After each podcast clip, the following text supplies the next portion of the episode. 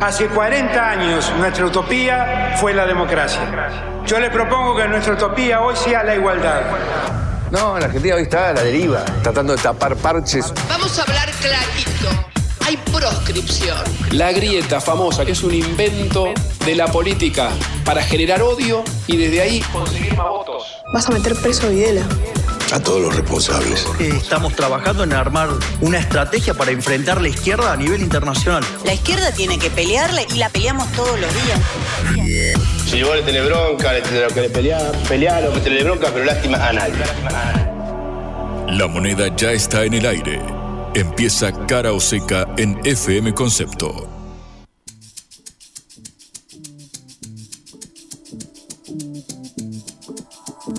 Buenas tardes, en un día casi, casi primaveral con una alta temperatura acá en Buenos Aires, 23 grados. 8 décimas, 8, Patri. dice Buenas la tardes. televisión. Bueno, los saludamos Patricia Lee y Juan Lechman en Cara o Seca, esta producción de la Agencia Internacional de Noticias Sputnik.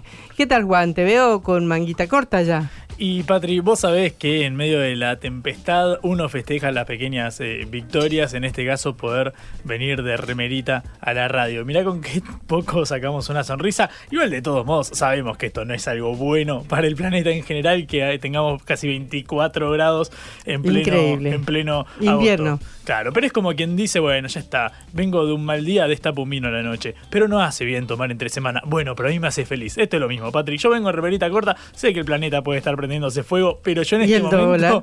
lo necesito. Y el dólar también, y el dólar también. 780, ¿cuánto es? Efectivamente, en el día eh, de hoy cerró por arriba de los 780 pesos, 780 particularmente, sí. Hace poquitito suba- hablábamos de que estaba en 600, ¿no? La Eh, semana pasada. Claro, eh, la semana pasada cerró en ese eh, valor. Recordemos, el lunes el gobierno devaluó 22%. Esto lu- rápidamente se trasladó al tipo de cambio paralelo. En el día de hoy subió 7%, simplemente en las últimas 24 horas. Recordamos que ya cerró el mercado, ¿no? Ya son más de las 4 de la tarde, así que no debería haber más movimientos de aquí hasta mañana. Ajustense los cinturones.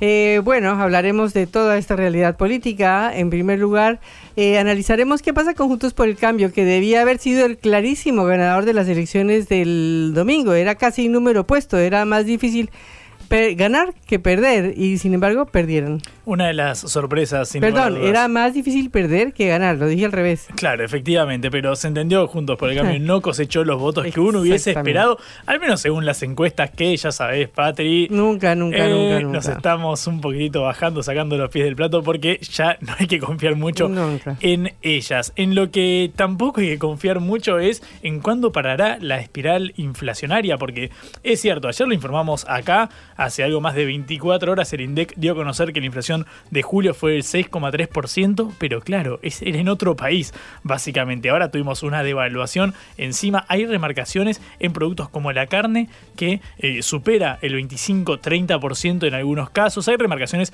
en todos los rubros, sobre eso se monta el aumento en los combustibles, autorizado del 12,5%. Recordamos que ayer vencía el eh, plazo del aumento previsto por el gobierno y eh, acordado. En este marco, obviamente, el gobierno anunció ayer que en el paquete de precios eh, justos se, eh, se pondría un límite al incremento mensual. Hay que ver si puede eh, cumplirse, porque de nuevo estamos viendo la aceleración en el dólar paralelo. Hay quienes auguran que la inflación, como decíamos ayer, del mes de agosto y de eh, septiembre va a comenzar, va a tener dos dígitos. Y en el caso de algunas, eh, algunos especialistas nos decían off the record que está la posibilidad de que esté más cerca del 20 que del 10 dentro Bueno. de un par de meses. Y es algo que estamos viendo, palpando en el supermercado. Vas a la verdulería ahora y compara el precio de hoy con respecto al precio del viernes pasado. Sí, y veremos cómo afecta eso a los comerciantes y a los pequeños eh, industriales, a las pymes del país, ¿no? Economía real, Patri. Exactamente. Y después pasaremos las fronteras a Ecuador, donde se vienen las elecciones de este próximo domingo para reemplazar al presidente Guillermo Lazo. Empezamos hablando de eh, Juntos por el Cambio y vamos a terminar hablando del eh, oficialismo, porque claro, es cierto, Sergio Massa es el ministro de Economía, pero también es el candidato y queda el desafío de ver cómo encauzar la elección para eh, Unión por la Patria y quien confía en que, bueno, está la posibilidad, en caso de que no haya una hecatombe económica, de lograr eh, a través de intendentes, de gobernadores, intentar incidir para que aumente la cantidad de participación y para tratar de convencer a aquellos que eligieron otra fuerza, previsiblemente, por ejemplo, la libertad avanza o la eh, abstención. Bueno, esto es lo que dicen los analistas. Vamos a meternos con declaraciones de eh, dirigentes de Unión por la Patria del oficialismo que empezaron a tirar propuestas que al menos hacen ruido. Nos Bueno. meteremos en un ratito. Las veremos. Empezamos nuestro programa. Cara o seca de Sputnik en concepto FM 95.5.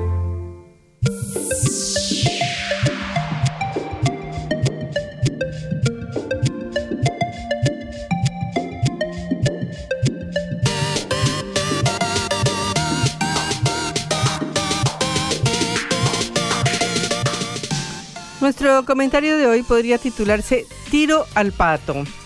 No es un nuevo deporte, sino lo que pensamos que puede llegar a ser la campaña electoral argentina a partir de ahora. Todos contra Pato, es decir, todos contra Patricia Bullrich, la ganadora de la interna de Juntos por el Cambio, pero que salió tercera en la votación individual. De hecho, ya lo inauguró este deporte ayer eh, Javier Milei, que ganó las elecciones primarias del domingo con el 30% de los votos y que le sacó a Patricia Bullrich más de 3 millones de votos a nivel individual, no como alianza, pero sí a nivel individual. De manera que, eh, por decirlo de alguna manera, Javier Milei es ahora la primera marca del producto que venden conjuntamente Patricia Bullrich y Javier Milei y del espacio político que representan y de las propuestas que representan a, eh, a sus respectivos eh, espacios políticos. Pero el problema es que ahora se viene una campaña muy bru- brutal, sangrienta, entre los dos para ver quién es el que termina liderando ese, ese espacio. Si es Milei, como ya lo hizo, o si Patricia es capaz de remontar esta derrota, a pesar de que ella haya festejado como ganadora en su propia interna el día domingo por la noche. Milei lo tiene claro. Salió con los tapones de punta, como se dice en Argentina, a atacar a Patricia Bullrich sin piedad porque la quiere borrar. Si tiene que elegir, preferiría que esté enfrente Sergio Massa, que es el ministro de Economía y el representante de Unión por la Patria, porque le va a ser más fácil diferenciarse y poner a los ciudadanos en una opción eh, casi, casi contrapuesta o muy distinta. Sin embargo, eh, con Patricia Bullrich también se le complicaría, de manera que ahora Javier Milei salió con los tapones de punta en contra de Patricia y esto dijo ayer. Te diría que el votante de la reta está más cercano a irse con Massa que quedarse con Bullrich. Y Para, si para. Bullrich se quiere radicalizar, teniendo para elegir al mismo precio la marca de, de primera y, el- y el- y un- y la marca falsa cinco veces inferior en calidad, digamos, de comprar la primera marca, ¿no? Y bueno, eh, ahí no quedó Milei, dijo más todavía. O sea, vos descartás cualquier posibilidad de hacer un acuerdo electoral con ella. Con alguien que clava puñales por la espalda yo no hago acuerdos. Aunque económicamente tengan algunas ideas parecidas. En realidad la- son ideas que las copia y las copia mal porque también, digamos, cuando habla de, en Bueno, términos de economía dice Saca- cosas bastante... sacate la bronca a un Claro. No, no, no, no, pero ustedes vieron lo que dijo en términos de los salarios. Le brotaba el socialismo por todos lados. Socialista, quería, y bueno. sí, quería igualar salarios. Es decir, volvió a su época de montonera. Dale. Si había alguna posibilidad, Dale. se terminó Ya está, todo. dale. No hay acuerdo Ya electoral elegiste Patricia. montonera, ya está, listo. No, yo te iba a preguntar, pero ya está. Digo, es tan No, verdad ya como que yo fui Yo arquero de te- Chacarita. ¿Qué querés que te diga? Eh, Milei se refería al pasado de Patricia, que fue miembro de la Juventud Peronista, eh, que a su vez era el brazo político de la organización Armada Montoneros en los años 70 y Patricia fue eh, militante de la Juventud Peronista durante esos años, de manera que ahora Milei le saca eh, ese, ese pasado a Patricia para atacarla y decir que es socialista, cosa que, bueno, es eh, realmente una exageración, pero en todo caso marca el tono que Milei quiere hacia esta, esta campaña electoral que ya eh, se anuncia sangrienta. Y ah, digamos, esto pone en primer lugar el primer punto que queremos destacar hoy, que es la crisis de Juntos por el Cambio. Eh, Hoy se juntaron para desayunar Patricia Bullrich y Horacio Rodríguez Larreta justo en el Jardín Botánico, en un lugar muy lindo, para dar un mensaje de unidad, de paz, de fraternidad, después de las eh, dentelladas que se pegaron mutuamente durante la campaña electoral y para ver cómo reaccionan ante lo que ya se anuncia como una campaña durísima. Eh, pero eh, lo que queda expuesto o lo que quedó expuesto el domingo es la tremenda crisis de Juntos por el Cambio, porque de la Unión por la Patria uno ya sabía que había una crisis, eso ya estaba claro. El problema es que Juntos por el Cambio se suponía que tenía que ganar las elecciones del domingo pasado. Y en el centro de esta crisis está Javier Milei, porque antes de las primarias tanto Macri como Patricia Bullrich se deshacían en elogios hacia Milei. ¿Por qué? porque pensaban que Milei iba a ser necesario para la segunda vuelta y iban a necesitar sus votos en el Congreso. Pero resulta que pasó al revés. Ganó Milei, de manera que, como dice, em, como le dijo Milei a Patricia Bullrich, es posible que la gente prefiera la, el original y no la copia. O el desdibujado perfil que presenta Patricia frente a un Javier Milei que todas las propuestas de Patricia las lleva al radicalismo total y a la disrupción total del Estado, de la economía, de las instituciones, de todo. De manera que ahora tenemos a una Patricia Bullrich que corre por atrás de Javier Milei con un riesgo terrible porque está el problema de todos los votos que fueron a Horacio Rodríguez Larreta que son los votos de, en, gran parte de la Unión Cívica Radical, en gran parte de la coalición cívica, y que ahora veremos cómo se comportan, veremos cuántos de esos votos terminan yendo hacia Patricia Bullrich, sabiendo que Patricia Bullrich tiene que eh, enderechizar su discurso para que no le gane ley y entonces eso genera una tensión ya además ante una estructura que ya estaba designada a la crisis, que es Juntos por el Cambio. Si no se rompió antes, fue porque lograron mantener la cohesión y las buenas formas hasta ahora y puede ser que tampoco se rompa de aquí a octubre, pero eh, rota está y eso no tiene remedio porque son dos proyectos políticos distintos.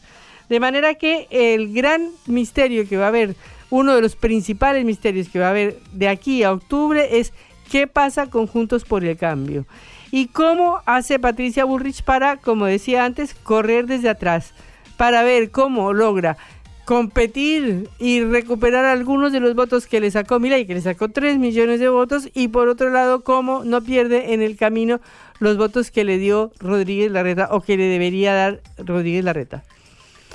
El segundo punto es el problema de la imprevisión de lo que sucedió de por qué está el país sorprendido por el triunfo de Milei, que si bien se veía eh, venir, se veía que iba avanzando en las encuestas, nadie pensaba que iba a ser el candidato más votado de ninguna manera. Pensaban que podía ser Massa, pensaban que podía ser Patricia Bullrich, pero no Milei. Y es que desde su primera participación electoral en 2021, solo en la capital sacó el 17% de los votos y ahora arrasó en todo el país. Sorprendentemente, en la capital mantuvo la votación de hace dos años, en el único lugar. Pero por ahora eh, es tan increíble su, su novedad, es tan increíble la ruptura que se está provocando en el régimen político argentino, en el sistema político argentino, que incluso lo hizo sin tener ninguna estructura partidaria, ningún partido político, nada que lo apoye. Eh, tanto es así que se produjeron dos situaciones eh, muy eh, sorprendentes y es que el candidato Milei no va a tener cuatro senadores y cuatro diputados porque no presentó candidatos, simple y sencillamente. No, por ejemplo, en Santa Cruz, en la provincia de Santa Cruz, donde su boleta fue la más votada presidente con el 28%, él, no tuvo candidatos a senadores y por lo tanto en Santa Cruz la abstención fue el doble, 60% para senadores, porque no había candidato de mi ley. Y pasó lo mismo en Misiones, en el extremo norte del país, donde el voto en blanco llegó a 50%, porque ley arrasó como candidato a presidente, pero como no había candidato ni de diputados ni de senadores, se sumaron 300 mil más votos en blanco en estas dos categorías. O sea, es un candidato que llega y que no pudo completar las listas a nivel nacional, no pudo llenar los posibles candidatos a senadores y a diputados que va a sacar porque no puso los candidatos. Este, este nivel de novedad es el que implica eh, Javier Milei. Y por eso las comparaciones no alcanzan, porque eh, han lo han comparado mucho con Carlos Menem. Hoy precisamente uno de los eh, mm, voceros de Milei o uno de los líderes del movimiento de Milei hablaba de que era como Carlos Menem en 1989. En ese entonces Carlos Menem era el gobernador de La Rioja y le ganó la interna del peronismo al tradicional dirigente Antonio Cafiero, lo cual fue una sorpresa total para el peronismo, porque nunca había sucedido que un dirigente del interior de una provincia pobre como es La Rioja le ganara al candidato de la provincia de Buenos Aires, que era Antonio Cafiero. Y de esa manera Menem se convirtió en presidente de la Argentina y en uno de los presidentes que más transformaciones ha hecho eh, para bien o para mal, según el criterio de cada uno, eh, con todas las privatizaciones que hizo y el hachazo que le pegó al Estado argentino. Pero la gran diferencia con Menem es que él venía presidiendo al peronismo, al partido tradicional argentino desde 1945 hasta, hasta ahora. Y el peronismo estaba a sus pies. Era la principal fuerza política de la Argentina la que impulsaba los cambios que quería Carlos Menem. Pero resulta que no es el caso de Milei y ese es el gran y la gran incógnita que tendremos a partir de noviembre o diciembre si es que Milei llegara a ganar en las elecciones. ¿Qué hará? ¿Cómo hará esa relación? Porque hasta ahora él la plantea en términos plebiscitarios, en términos de él y su pueblo, los votantes y yo. Pero hay unas instituciones en el país, hay un Congreso en el país, hay un gobierno en el país, y entonces hay que pensar cómo puede hacer para gobernar, eh, aunque eh, no tenga una fuerza política que lo respalde. Ese es el gran problema que tiene para los cambios que propone, porque está proponiendo eh, desmontar, es recortar, reducir el Estado de manera brutal. Ayer dijo, por ejemplo, que iba a terminar con el CONICET, que es el Consejo Nacional de Investigaciones Científicas y Tecnológicas, entre otras cosas, eh, y eh, que los iba a mandar a, trabajar a todos al sector privado. Eh, dijo que Aerolíneas lo iba a convertir en una cooperativa, una propuesta sorprendente viniendo de Milei. Eh, y bueno, ya comentaremos con despacio los puntos principales de su programa. Pero se trata de un programa, del programa más disruptivo que se ha presentado, incluso más disruptivo que el de Carlos Menem en 1989, sin una base política que lo apoye. ¿Será Juntos por el Cambio o un pedazo de Juntos por el Cambio esa base? Es decir, ¿se invertirá el fenómeno? Mientras que Macri y Patricia Bullrich pensaban que Milei les iba a aportar los votos en el Senado para sus reformas, ¿será que ahora la parte de Juntos por el Cambio que responde a Patricia Bullrich y a Macri le tendrá que aportar su estructura a Milei? Bueno, esas son las eh, o algunas de las interrogantes que se nos abren a partir de ahora. Ya el eh, lunes, el domingo tuvimos unas cuantas certezas, pero ahora tenemos más interrogantes de los que teníamos hasta la fecha de las primarias abiertas, simultáneas y obligatorias. Blanco o negro, sí o no. A favor o en contra. Sputnik para la pelota para reflexionar.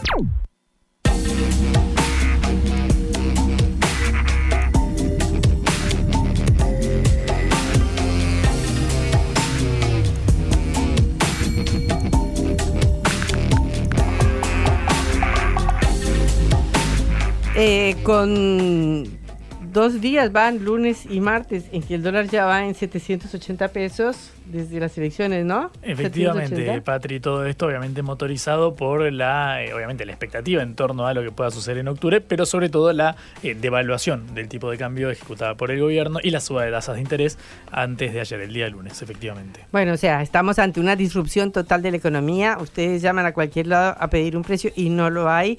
Desde una tela para hacer un vestido, desde un acolchado, desde un repuesto para un automóvil o lo que sea, sea, term- eh, la gente no está sacando los productos a la venta. O sea, estamos ante una situación eh, muy grave eh, que se refleja en todos los sectores. Pero queremos eh, ver cómo está en la economía real. ¿Qué pasa en la economía real? Y tenemos a Antonio Mellino, dueño de la pescadería Mellino, una de las más conocidas e importantes del país, y le queremos preguntar qué pasa, qué está pasando.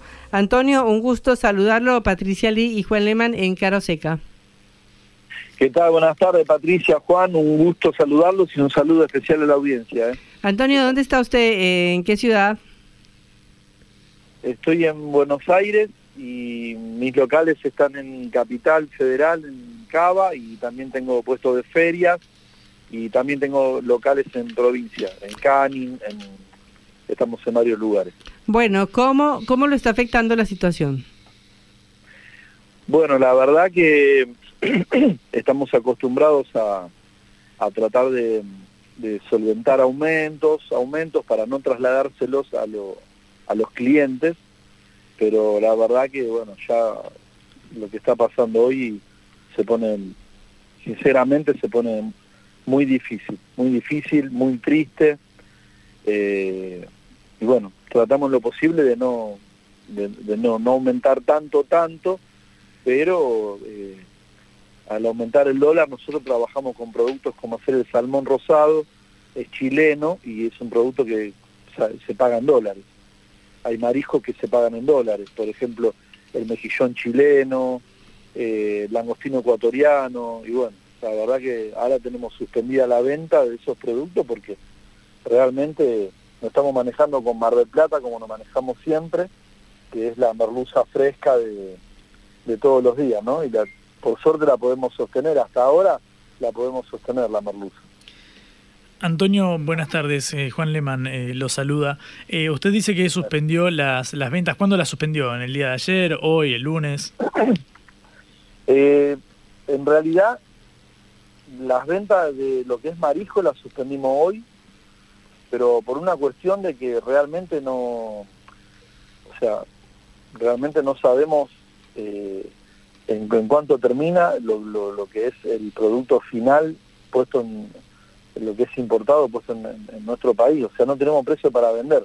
Mm. Yo, o sea, si nosotros vendemos, yo estoy vendiendo un kilo de filete de merluza fresco, sin espinas, de Mar del Plata, hoy con toda la inflación, el desastre este que hay y todo, lo vendo a 2.990 el kilo. Mm. Eh, no puedo vender un kilo de salmón 16 mil pesos. Claro. O sea, realmente no, no hay relación y ese tipo de producto cuando están tan, tan, tan arriba, te lleva a todos los otros productos a que el, el impacto visual del cliente o auditivo diga, no, esto, esto aumentaron todo. Mm. Así que, como siempre, estamos cerca de la gente, muy, muy cerca, con una merluza a 2.990, que es un producto muy accesible, eh, y también tenemos, nosotros tenemos las comidas preparadas, las paellas, eh, hacemos paellas de marisco, tenemos bastantes variantes en gastronomía de mar, y el kilo de paella lo seguimos teniendo a 6.990, eh, lo tenemos hace 15 días más o menos. Eh, esos precios los pueden ver en, en, nuestras redes sociales, que nuestro Instagram es la cocina de Ana Mellini. Mm. Los precios están tan fijos, no, no, no aumentamos, la verdad que la, la comida elaborada no la aumentamos. Es, es, tremendo, llama mucho la atención que, haya que, que, remarcar que en los últimos 15 días no cambiaron los, los precios, así de, de, de, complicada es la, es la situación. Eh, Antonio, eh, ustedes en este eh, momento, ¿cuánto están, eh, digo, en el margen de ganancia, cuánto les está absorbiendo el aumento de los costos si no lo quieren reflejar en los precios? Es decir, ¿cuánto están perdiendo por ese lado a partir de lo que decís del aumento del dólar y sobre todo del resto de variables de la economía? Mirá, muy buena pregunta, muy buena pregunta. Nosotros el día martes, el día martes, por ejemplo, tuvimos ferias en, en Cuba y Ramallo, Núñez, eh, bueno, el local de Avenida López de Vega, eh, y con el filete de merluza empatamos, por ejemplo. Empatamos porque no aumentamos lo que teníamos que aumentar, eh, son puntos de venta que estás muy cerca de la gente, no es un supermercado, no por menospreciarlo, pero no es un supermercado que sos un número, o sea, todos los que vamos a comprar somos un número.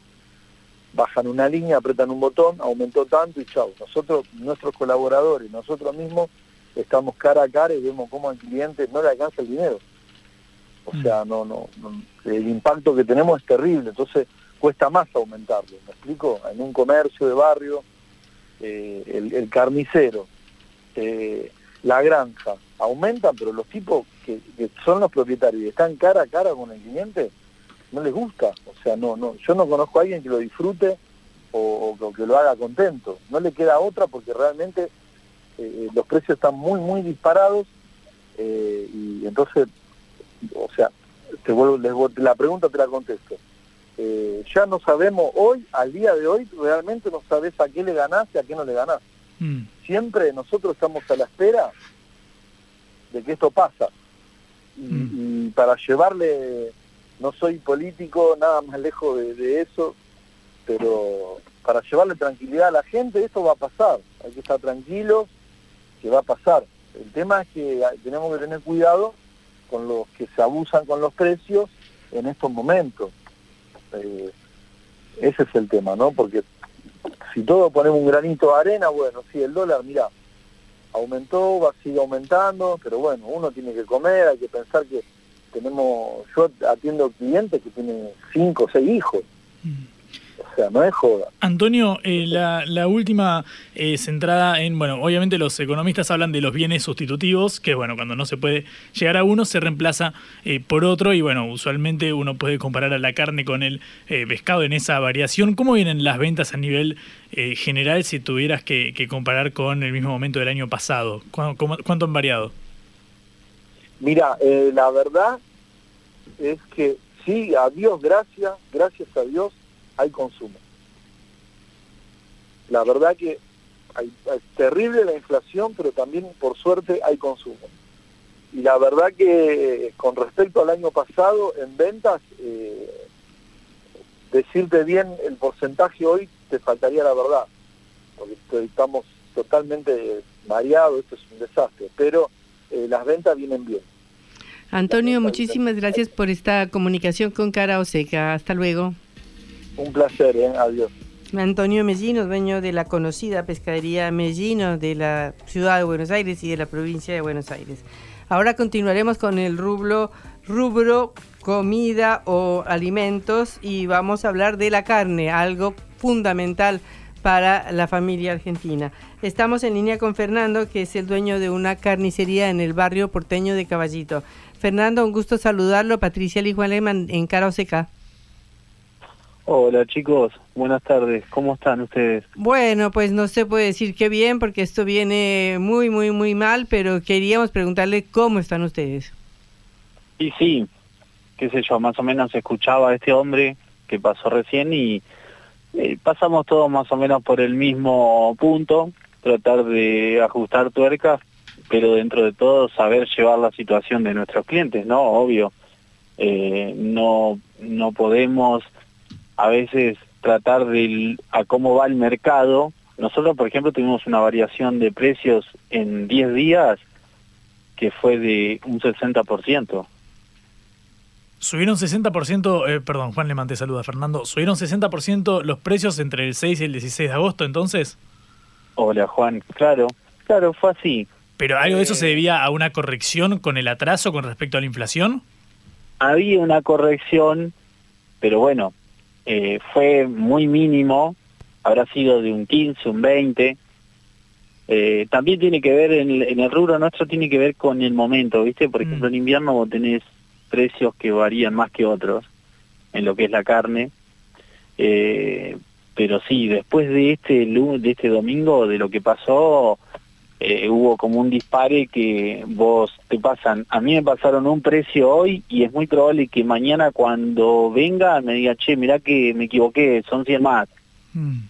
Eh, Fernando, ¿hace cuánto tenés la, la carnicería?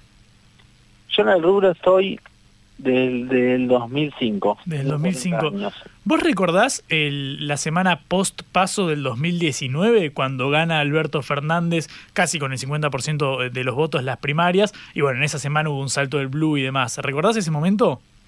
Me acuerdo. ¿Cómo lo compararías no. con la foto de hoy? No, no, lo- con esto no tiene comparación. No se notó. Eh, no, en ese momento hubo un dispare, sí, pero creo que yo me parece que, o sea, hasta lo pude sostener o tratar de tocar cosas, pero no, no, no fue, no fue como esta vez. Esta vez es exagerado porque ya hay incertidumbre, viste, vos no sabes, es como que no sabes qué hacer. Eh, Fernando, ¿en cuánto está el kilo, pongamos, de asado? Yo el kilo de asado hoy lo tengo 2.800 pesos. ¿Y un kilo de vacío? Y el kilo de vacío lo tengo 3.300. O sea, eh, para traducir por ahí, porque tenemos oyentes en- también por fuera de Argentina, estamos en 5 dólares más o menos aproximadamente el kilo de carne. Claro, Eso ahí está el tema, viste, que ya es como que todo está traduciéndose a dólares, digamos, el- entonces está la cuestión ahí, después de todo lo que se ha charlado, de un modelo que viene a decirte eh, que vamos a hacer esto con el dólar, o sea, ¿qué pasa? El lunes todos nuestros proveedores barra empresarios, lo primero que hicieron fue saltar, salir a cortar cabezas, creo yo, eh, yo soy un comerciante chico, tuve, mi tuve más negocios y llegó un momento que por estos temas decidí quedarme con uno solo. No se puede, no se puede, eh, vos después terminás lidiando con la gente, con el día a día, con su bolsillo, te pones en el lugar de ellos y te da mucha angustia, obvio, porque yo vengo de una clase eh, que no, no, una clase media, entonces soy un trabajador igual que ellos, logré tener mi negocio, lo logré mantener y estas cosas te dan mucho miedo. Em, Fernando, el- en cuanto al consumo eh, de, de- de carne y las ventas, recién hablábamos eh, con un empresario del rubro de la, de la pescadería, seguro lo, lo escuchaste. En tu caso puntual, ¿cómo evolucionó en estos eh, suerte- ocho meses del año? Por suerte, eh, yo tengo que decir que vendo lo mismo que el año pasado o un poquito más.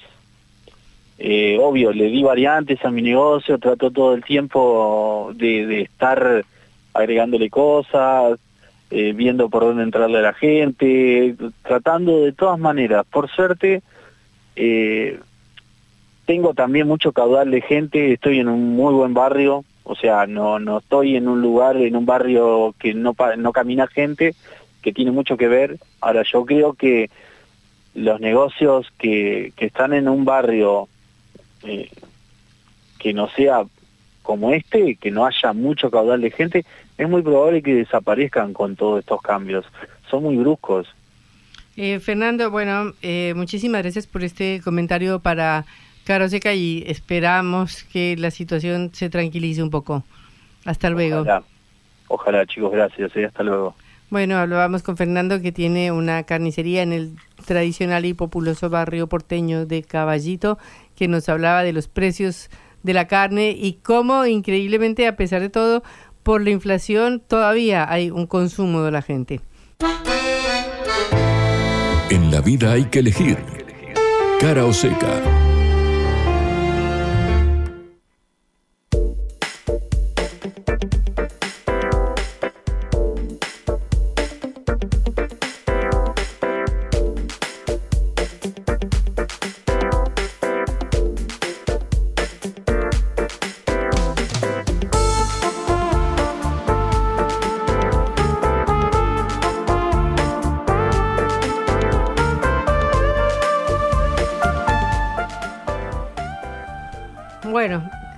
¿Qué aumentos se nos están viniendo encima, Juan? Todos, Patri, todos, básicamente. si te Todos. tuviera que confesar, No, más allá. La pregunta está mal hecha. Claro, la verdad que sí. La, la que se, yo te podría decir los que están registrados al día de hoy. La que se nos viene es una que no te puedo anticipar, eh, sinceramente, y esto lo vemos en la volatilidad de la economía, como nos decían recién el empresario eh, de la carnicería y de la eh, pescadería. Lo cierto es que es previsible que a partir del aumento del precio de los combustibles, recordamos que Shell y Puma aumentaron 12,5 el precio eh, de la nafta, bueno, es previsible que como la mayoría de la eh, producción argentina se transporta por camión en vez de por ferrocarril, por ejemplo, es muy probable que esto repercuta sobre eh, las canastas de, productos que consumimos día a día. Obviamente este aumento no está reflejado en lo que nos contaban recién el carnicero o el de la pescadería, justamente porque es un aumento que recién ahora está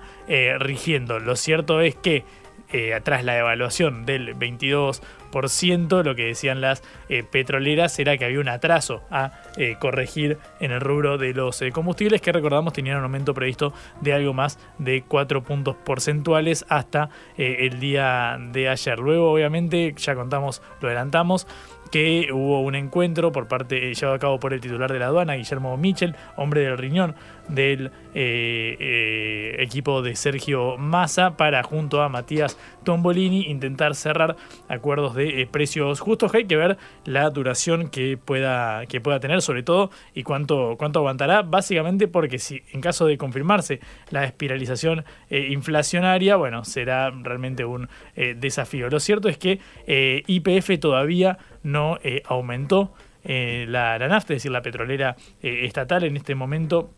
Al menos lo que pudimos eh, corroborar, la nafta super está a 214 pesos, al menos en eh, IPF, eh, la premium a 280, bueno, el gasoil también a 320, pero esto en el caso de IPF, de la petrolera estatal. Eh, 214 pesos es cuál, nafta? Estamos hablando de la eh, nafta super en IPF, pero seguramente ahora empiece a regir el nuevo, el nuevo aumento. Es este el último precio eh, que se dio a, a conocer. Bueno, en un ratito, si querés, ampliamos sobre el tema combustibles.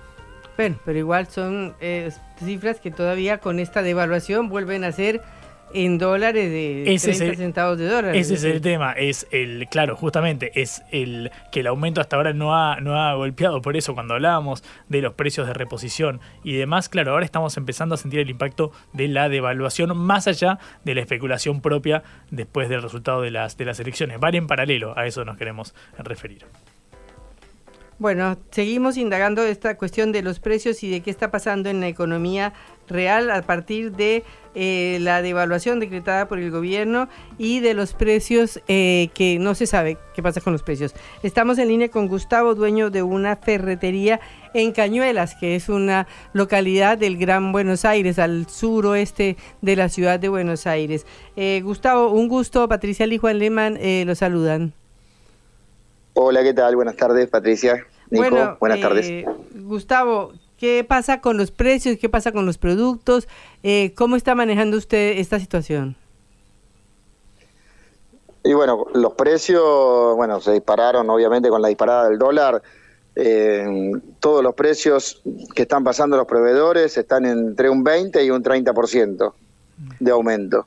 ¿De cuándo? ¿De Eh, hoy? ¿Ayer? Obviamente, todo, obviamente todos esta semana eh, cortaron las entregas.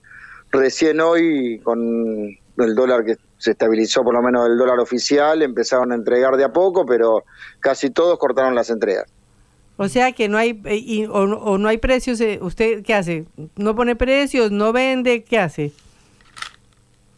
No, y sí, yo estoy vendiendo, me das un segundo, yo estoy vendiendo, yo abrí mi ferretería normalmente, le pongo obviamente el porcentaje que me van pasando los proveedores, pero yo tengo que seguir vendiendo. Vendimos de- vivi- vivimos de esto, así que tenemos que seguir atendiendo a la gente.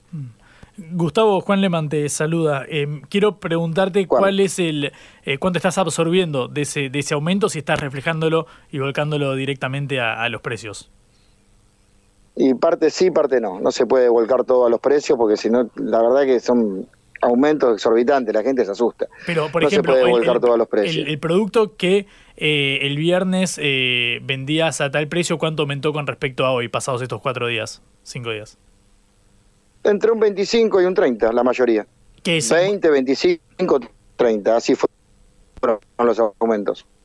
Claro, va en línea, digamos, más o menos con lo de los, con lo de los, eh, claro, justamente.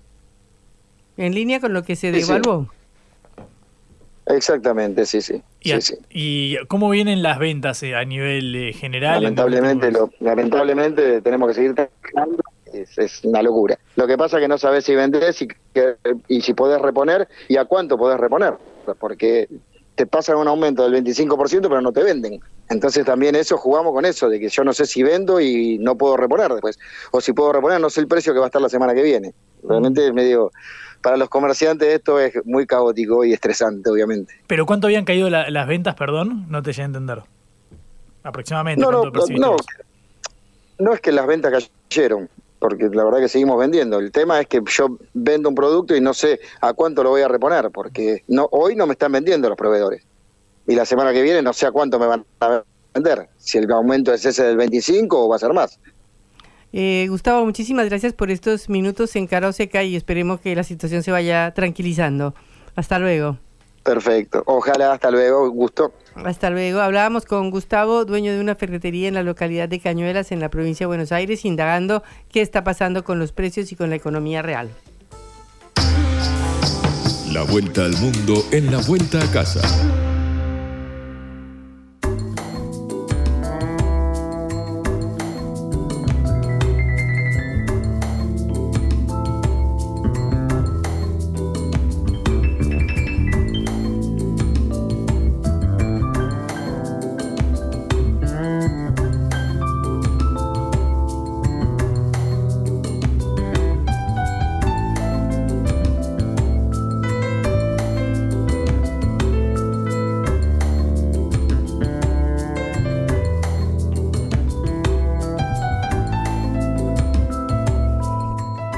Domingo 20 hay elecciones en Ecuador después de que el presidente Guillermo Lazo decretara la muerte cruzada ante el impeachment o juicio político que le estaba realizando el Congreso de la República.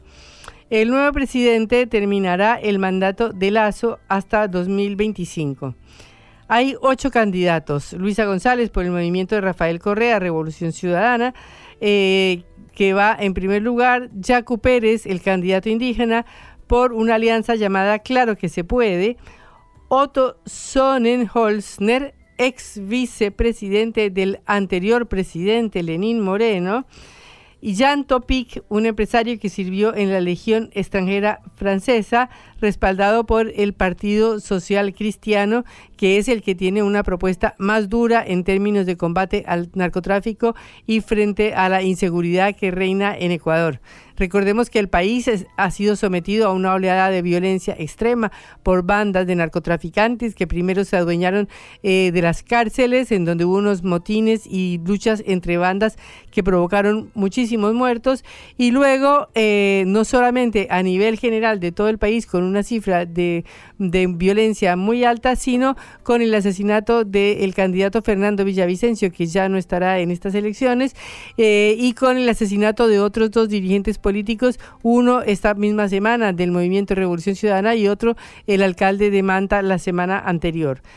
Entrevistamos a Leonidas Isa, que es el presidente de la Confederación de Organizaciones Indígenas de Ecuador, CONAIE, para hablar sobre las elecciones, sobre la violencia, los recursos naturales, el Yasuni, las reservas del Amazonas, en una eh, larga entrevista de la cual eh, vamos a, a, publicar una parte porque se hizo muy larga la entrevista, eh, realizada por nuestro productor Augusto Macías.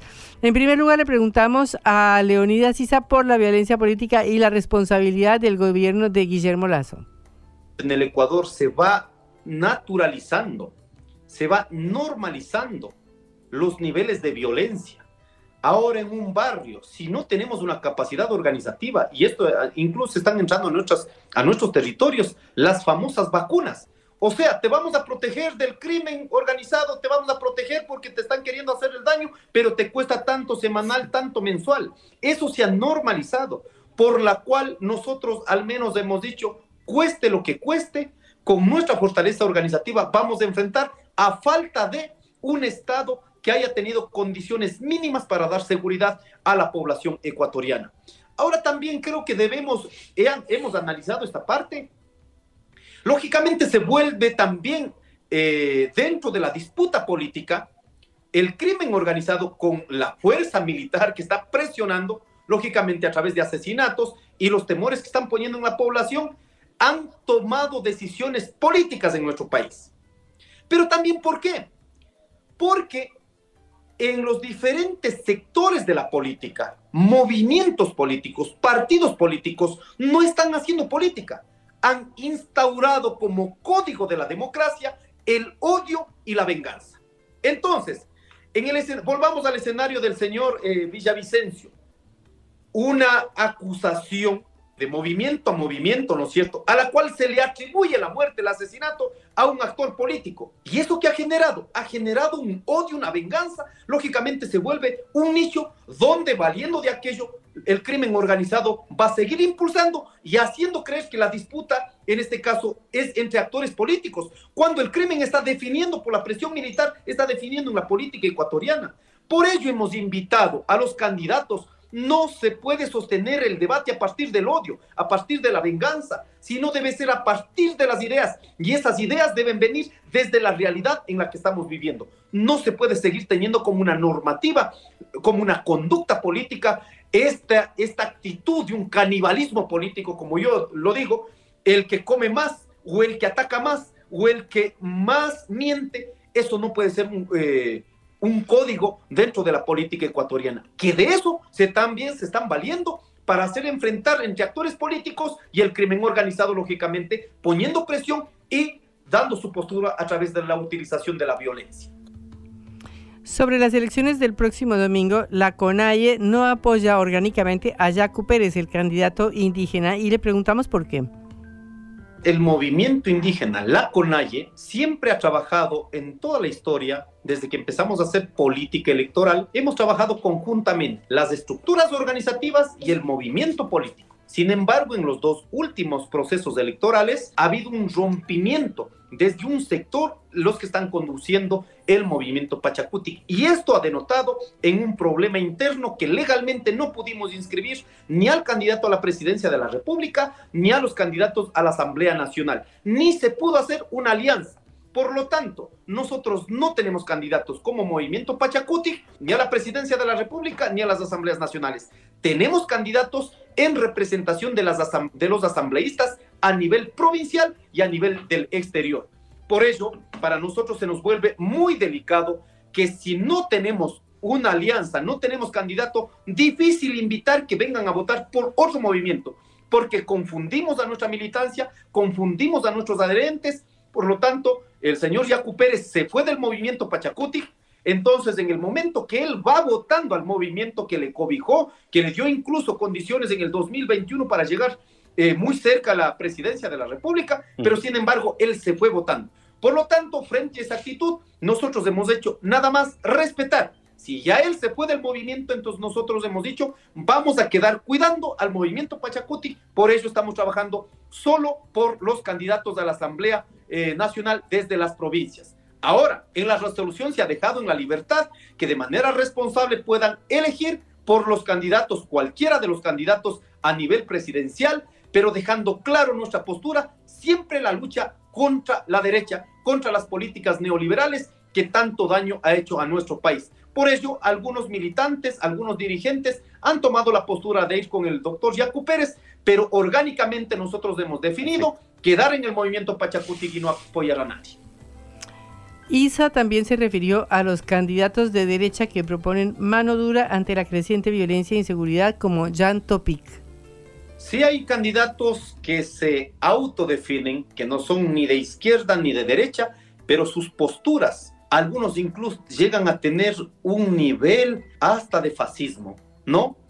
Porque aquí, por ejemplo, quieren acabar con la delincuencia, apunte arma, apunte fusiles, poner más militares, policías en las calles, pero no están pensando en políticas sociales, no están pensando en políticas que permita tener educación a nuestros jóvenes. O sea, estamos diciendo a la par, ¿no? Sí, debemos tener un nivel de, de, control desde el Estado ecuatoriano, pero si no garantizamos condiciones mínimas para los jóvenes, seguiremos teniendo este caldo de cultivo donde están siendo reclutados nuestros jóvenes. Por ello hemos dicho, no se puede avanzar en una política neoliberal hasta fascista, aprovechando de las coyunturas tan dolorosas que enfrentamos los ecuatorianos, que ha sido mimetizado ¿no? Y que ha sido incluso aceptada por la población de que necesitamos esa mano dura, un buquele o lo que fuere, ¿no es cierto? Pero no está enfocado en políticas de realmente reparar todos estos daños por la incapacidad de los gobiernos de turno, sobre todo los gobiernos de la derecha y neoliberales que estamos enfrentando en estos años.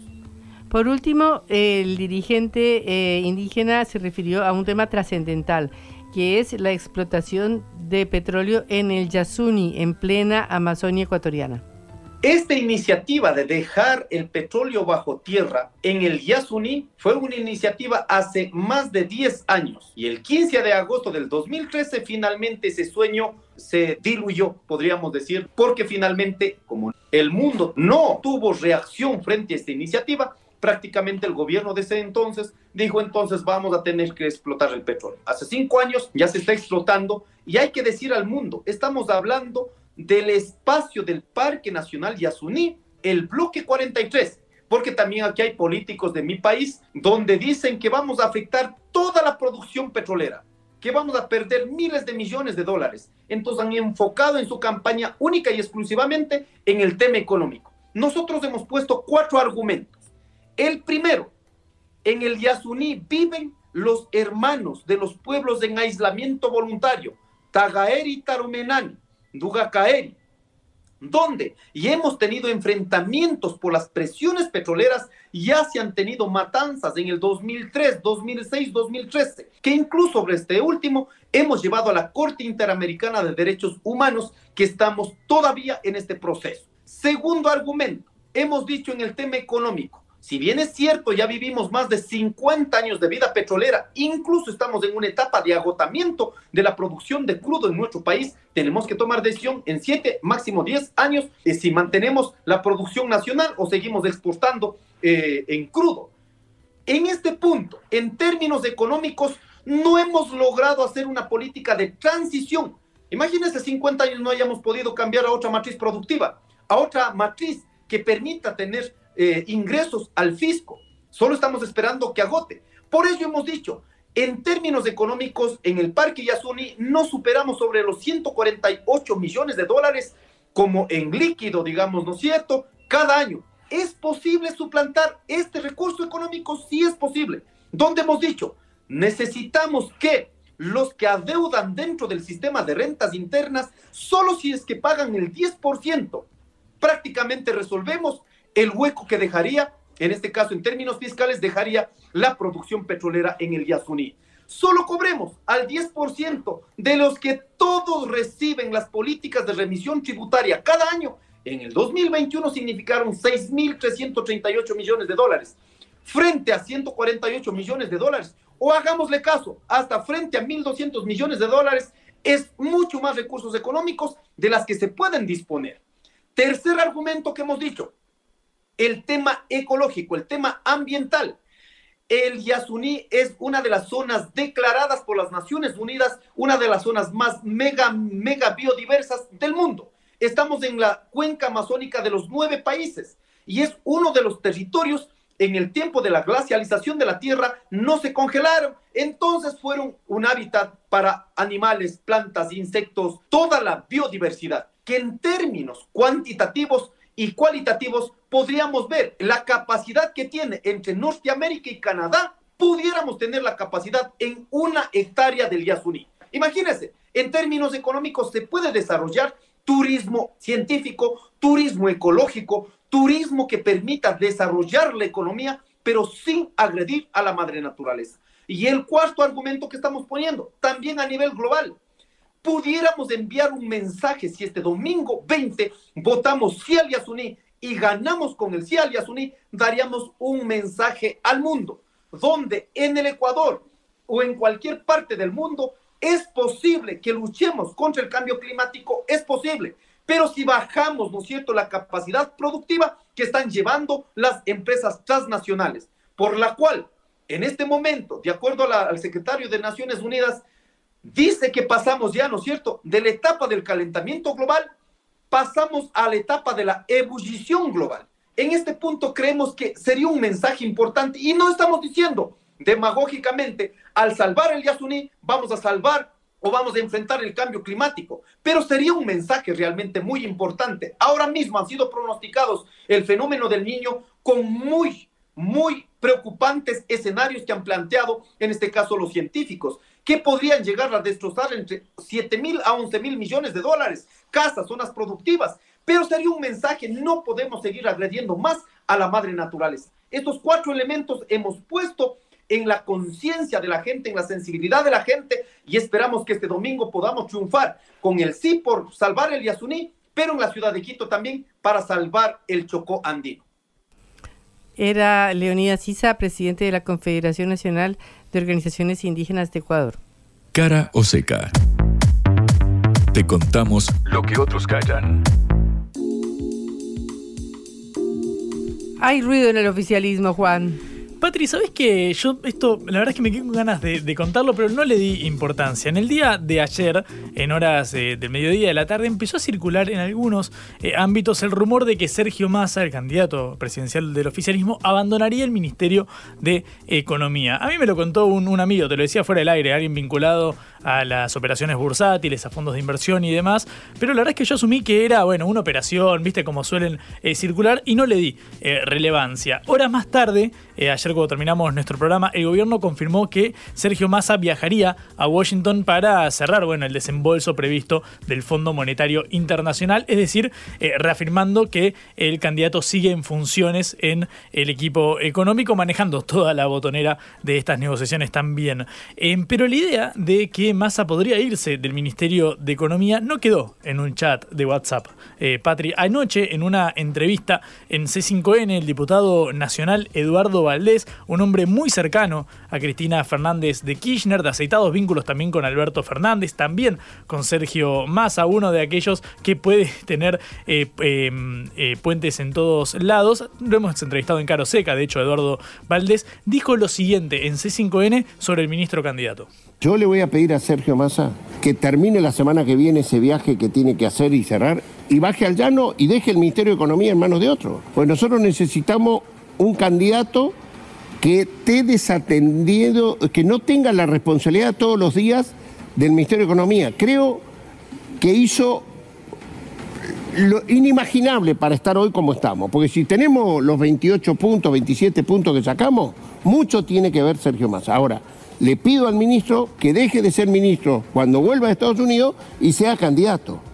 Bueno, Eduardo Valdés hoy aclaró en Twitter y dijo, a Sergio Massa en ningún caso le reproché nada, lejos de eso valoré su intención de salir del fondo cuando sea presidente y dije que después de terminar la negociación de la semana entrante, lo necesitamos candidato a las 24 horas del día, reafirmando esta idea de que debería abandonar el Ministerio de Economía. Esta idea sobrevuela incluso desde aquel discurso, ¿recordás, Patri? Cuando Alberto Fernández dio a conocer que no sería candidato por la reelección, cuando el presidente anunció que se bajaba Sí. de la contienda, bueno, ¿Qué dijo Alberto? Como excusa, obviamente, o como explicación, luego hay un millón de, de lecturas. Dijo, estoy abocado a la gestión, no puedo con estas dificultades inflacionarias ser candidato.